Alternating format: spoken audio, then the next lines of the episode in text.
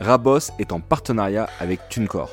TuneCore, c'est quoi? Un agrégateur, un site qui va vous permettre de publier vos musiques sur plus de 150 plateformes de streaming, dont Spotify, Apple ou Deezer, et ça à partir de seulement 20 euros par an. On rencontre beaucoup d'artistes en développement qui ne sortent pas encore leur musique sur les plateformes. Pour moi, c'est important qu'un artiste soit présent en streaming pour trois raisons. Premièrement, se faire connaître par plus d'auditeurs. Deuxièmement, pour ceux qui sont intéressés par une signature, en étant sur les plateformes, vous augmentez vos chances de convaincre un label. Sans compter que TuneCore appartient à Believe, vos profils remontent auprès de leurs talents scouts. Et troisièmement, sûrement le plus important, en diffusant votre musique en streaming avec TuneCore, vous récupérez 100% de vos redevances et vous pouvez commencer à créer votre économie grâce au streaming. Rendez-vous sur tunecore.fr pour découvrir leur offre, mais avant, on vous laisse finir d'écouter cet épisode.